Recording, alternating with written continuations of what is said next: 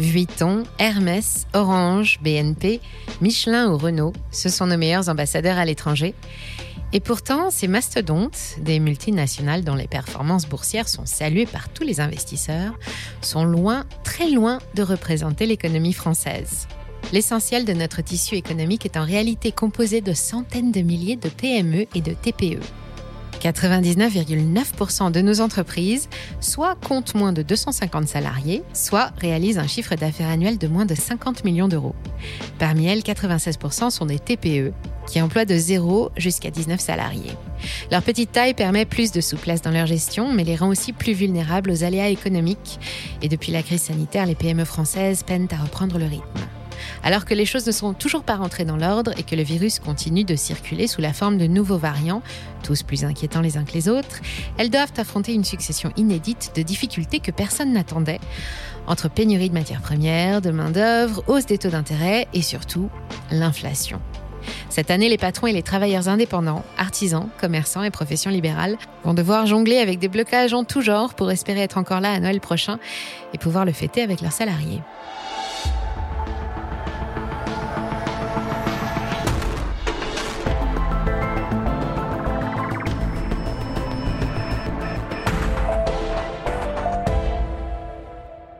Pas facile d'être patron en ce début d'année. Après la crise de Covid et son cortège de blocages et de pénuries à l'échelle planétaire, voici la guerre aux portes de l'Europe qui signifie reblocage, repénurie et sa crise énergétique. Ça ne pouvait pas tomber au pire moment car l'Europe plie déjà sous le poids d'une inflation écrasante depuis la fin des mesures de soutien à l'économie, le fameux quoi qu'il en coûte, et d'une hausse générale des taux directeurs. Alors, j'ai une bonne et une mauvaise nouvelle et je vais commencer avec la mauvaise. Malgré les efforts de la BCE, selon les derniers résultats publiés par l'INSEE, en France, l'inflation est remontée en janvier. L'an dernier, l'indice des prix a progressé en moyenne de 5,9% et en ce premier mois de l'année, il continue de grimper d'en moyenne 6% avec plus 19% pour l'énergie, plus 13,2% dans l'alimentaire et plus 9,8% pour les produits frais. Il serait presque revenu à son plus haut niveau, celui du mois d'octobre 2022, où l'inflation s'affichait à 6,2%. La bonne nouvelle, c'est que ce n'est pas une surprise. Avec la fin du coup de pouce à la pompe et celle du bouclier tarifaire sur l'électricité, tout le monde s'y attendait et les marchés se sont rapidement adaptés. Mais c'est une bien piètre consolation quand on sait que ce n'est qu'un début et que les hausses des prix devraient se poursuivre au moins jusqu'en avril prochain. Ou encore quand on sait que les prévisionnistes attendent une inflation moyenne de 6% pour toute l'année 2023, avec l'espoir d'un retour à 2,6% en 2024 seulement. Évidemment, de tels niveaux d'inflation posent plusieurs problèmes majeurs aux patrons. D'abord, les coûts de production explosent. Même si les tarifs de l'électricité se sont calmés depuis août dernier, la facture s'annonce toujours salée pour les professionnels. Le bouclier tarifaire a beau avoir été étendu aux entreprises de moins de 10 salariés et un système d'amortisseurs mis en place pour les PME de moins de 250 salariés, j'y reviendrai plus tard, ça pourrait ne pas suffire. Et 9% des entrepreneurs craignent de devoir baisser le rideau cette année. Ensuite, sur le marché des matières premières, les prix dansent la salsa. Plus 20% pour le bois, plus 71% pour le PVC, 26% pour les farines ou 50% pour le coton. Tous les secteurs sont touchés. La hausse des prix impacte les marges des TPE et des PME qui ne peuvent pas toujours se permettre de la répercuter sur leurs prix au risque de perdre en compétitivité.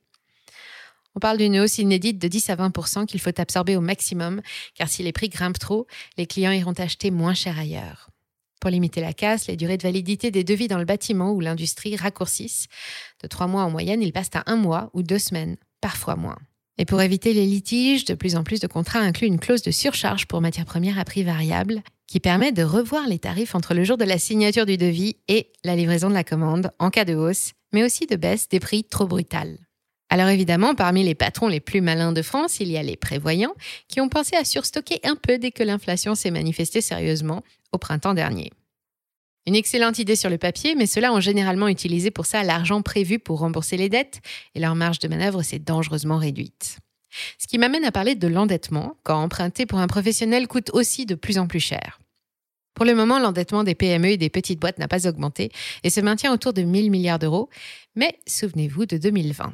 700 000 professionnels TPE et PME ont bénéficié d'un PGE pendant la période Covid, un prêt garanti par l'État, mis en place pour leur assurer une bouffée d'oxygène et soulager leur trésorerie. Pour beaucoup d'entre eux, ces aides ont été vitales. Près de 134 milliards d'euros ont été distribués. Mais voilà, les bonnes choses ont pris fin et les remboursements ont débuté en avril dernier. Et si jusqu'à maintenant tout s'est bien passé, les choses pourraient changer en ce début d'année avec la hausse des prix de l'énergie. Le médiateur du crédit de la Banque de France s'attend à une progression des défauts de paiement, mais sans dépasser 5,1% des dossiers. C'était déjà le taux de défaut prévu à la mise en place du PGE. Il n'y aurait donc pas de quoi s'alarmer. Mais du côté des professionnels, on aimerait être aussi optimiste à l'heure où, selon la Cour des comptes, les mensualités du PGE et les charges sociales représentent en moyenne 9% du chiffre d'affaires d'une TPE ou d'une PME, soit 2% de plus qu'au troisième trimestre 2022. Avec des montants accordés d'environ 25% du chiffre d'affaires annuel, la CPME, la Confédération des petites et moyennes entreprises, considère que les charges du PGE sont disproportionnées et demande à ce que la durée de remboursement soit étendue de 4 à 10 ans. Pour assurer leur paiement, les entreprises qui le peuvent ralentissent leurs investissements, les autres coupent où c'est possible, repoussent leurs charges, négocient avec leurs fournisseurs, mais évitent de toucher aux cotisations sociales car les URSAF ont repris les poursuites. C'est ma deuxième mauvaise nouvelle. De ce côté-là, les patrons étaient plutôt tranquilles. Les procédures de recouvrement s'étaient interrompues avec le début de la crise Covid, mais les agents de l'URSSAF ont repris le boulot le 26 août dernier et il ne faut plus faire le moindre faux pas. Et un malheur n'arrive jamais seul. Quand on est patron, mieux vaut avoir les nerfs solides, comme si les problèmes de rentabilité et de trésorerie ne suffisaient pas. Il faut aussi passer le cap de la révolution du travail entamée à la sortie des confinements et qui se répand toujours plus vite sur le marché de l'emploi. Alors je vous parle, la saison des négociations annuelles d'entreprise bat son plein dans toutes les boîtes qui emploient plus de 50 salariés. D'ordinaire, cette rencontre entre dirigeants et représentants du personnel permet d'aborder plusieurs sujets, comme le budget annuel du comité d'entreprise. Mais cette année, celui qui revient partout, c'est la hausse collective des salaires, une solution proposée pour faire face à l'inflation.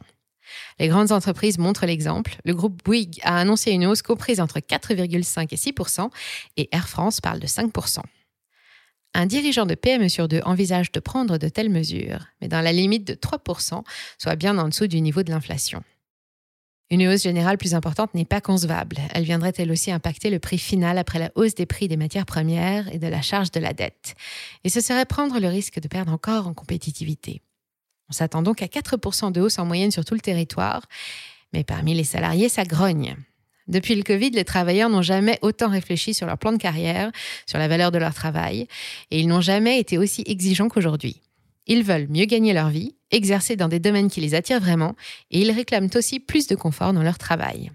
Pour répondre aux revendications financières plutôt qu'une augmentation individuelle pérenne, les patrons jouent la prudence et préfèrent recourir aux primes exceptionnelles ou au rachat des jours de RTT, des actions ponctuelles qui les engagent moins.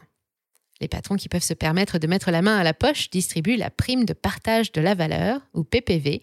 C'est le nouveau nom de la prime de pouvoir d'achat, ou prime Macron. Elle permet d'accorder jusqu'à 6 000 euros par salarié, net de charges sociales et net d'impôts. Attention, le Sénat a décidé cet été qu'à partir de l'année prochaine, le dispositif ne sera plus accessible qu'aux entreprises qui emploient moins de 50 salariés et que les fonds seront imposables. Mais il n'y a pas que l'aspect financier qui compte. Les recrutements sont de plus en plus difficiles. Actuellement, 92% des entreprises françaises déclarent avoir du mal à attirer les talents et à les garder auprès d'eux. Dans l'hôtellerie et la restauration, la pénurie de personnel est telle qu'il a fallu augmenter les salaires de 15 à 20% pour attirer l'attention. Et dans les métiers techniques, ingénieurs ou programmeurs, les hausses atteignent 35 à 50 pour rester compétitives, les PME misent sur du personnel qualifié et opérationnel, capable de faire baisser les coûts, mais ça ne se bouscule pas au portillon, surtout dans les zones rurales et malgré le développement du télétravail. En ce qui concerne l'année dernière, les chiffres du chômage publiés par l'INSEE et le ministère du Travail sont plutôt bons. Ils montrent un recul du nombre de chômeurs de catégorie A, c'est-à-dire sans aucune activité, de moins 9,3 avec officiellement 5 394 000 chômeurs, l'emploi en France est revenu à son niveau de 2011. Alors pour attirer les candidats ou fidéliser ses salariés, les patrons misent aussi sur les petits plus et espèrent proposer une expérience collaborateur meilleure que chez le concurrent. Mutuelle, réorganisation des plannings, semaine de 4 jours, avantages divers, organisation d'événements, les PME et les TPE n'échappent pas au phénomène et doivent autant séduire et convaincre leurs salariés que les poids lourds du CAC 40. Certaines entreprises vont même jusqu'à offrir des primes de parrainage pour tout nouvel employé coopté par un membre du personnel. Souvenez-vous, notre tissu économique a été salué pour sa résistance en 2022, mais 2023 est semé d'embûches. Selon les dernières données de l'INSEE, notre pays compte 4,1 millions de micro-entreprises et 146 000 PME qui emploient 6 176 000 salariés hors agriculture et finances et qui génèrent respectivement 19 et 24% de la valeur ajoutée nationale. La crise sanitaire n'a pas découragé les Français de se lancer dans l'aventure. L'année dernière a été une année record avec encore plus d'un million de créations d'entreprises, dont plus de 60% de microstructures, et l'activité des TPE et PME qui a progressé de 5,7%. Mais depuis octobre dernier, les tensions sur les approvisionnements mettent la production en danger. Plus la trésorerie se tend, plus les investissements baissent et le recours au crédit, bien plus cher qu'il y a un an seulement, est de moins en moins envisagé.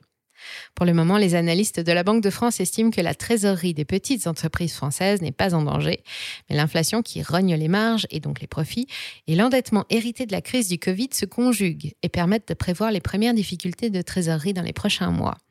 Pas étonnant que le moral des petits patrons ne soit pas au beau fixe. Selon la dernière enquête de conjoncture publiée le 10 janvier dernier par BPI France, jamais le court terme n'aura été aussi incertain et les dirigeants en sont parfaitement conscients.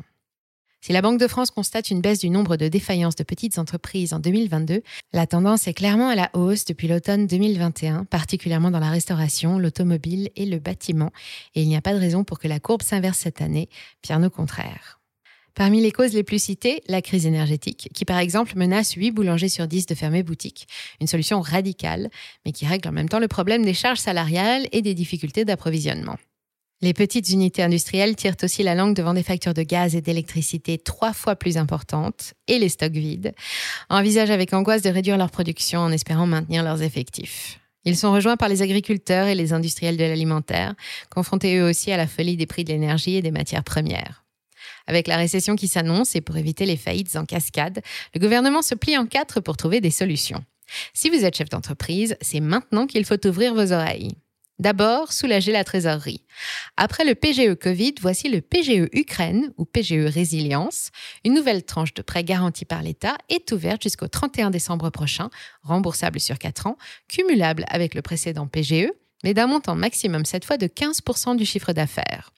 Une solution difficile à recommander à des professionnels déjà très endettés ou pris au piège par le premier PGE. Pour aider à passer le cap de la crise énergétique, le dispositif du bouclier tarifaire chargé de maintenir la hausse du prix de l'électricité sous 15% a été étendu au TPE. Si vous employez plus de 10 salariés ou si vous réalisez plus de 2 millions d'euros de chiffre d'affaires, vous n'y avez pas droit. Mais vous pouvez prétendre à l'autre dispositif, l'amortisseur électricité. Il plafonne le prix du kilowattheure au cas par cas, à condition que vous ne dépassiez pas les 250 salariés. Et si vous êtes éligible à ce dispositif et que vos factures sont vraiment très élevées, rendez-vous au guichet d'aide au paiement des factures d'énergie. Il pourra prendre en charge une partie des impayés et vous aidera à négocier avec votre fournisseur d'énergie. On vous met le lien vers le site qui décrit toutes les procédures pour accéder à ces dispositifs juste sous la vidéo. Pour réduire les dépenses immédiates, la Première ministre Elisabeth Borne a aussi invité le 4 janvier dernier les patrons en difficulté à demander le report de leurs charges et de leurs impôts et rappelle que les URSAF et les services fiscaux se sont préparés à recevoir un surcroît de demandes. N'hésitez donc pas à prendre votre plus belle plume pour demander de l'air, mais attention, là encore il s'agit d'un report et pas d'une exonération comme avec le PGE. Tôt ou tard, il faudra rembourser. Pour de nombreux patrons, remettre la santé financière des PME françaises sous perfusion en décalant les charges n'est pas une solution adaptée, car que se passera-t-il si la guerre s'éternise, ou pire, si elle s'intensifie? Croisons les doigts pour qu'une solution au conflit soit trouvée rapidement et que 2024 et les années suivantes ne soient pas pires que cette année 2023. Et en attendant, il n'y a plus qu'à serrer les dents et à attirer un maximum de clients. Merci d'avoir suivi cet épisode jusqu'au bout. Si ça vous a plu, on compte sur vous pour le partager autour de vous. Laissez un like ou une bonne note et vous abonner pour être informé des prochaines sorties. Et moi, je vous dis à très bientôt sur Money Radar.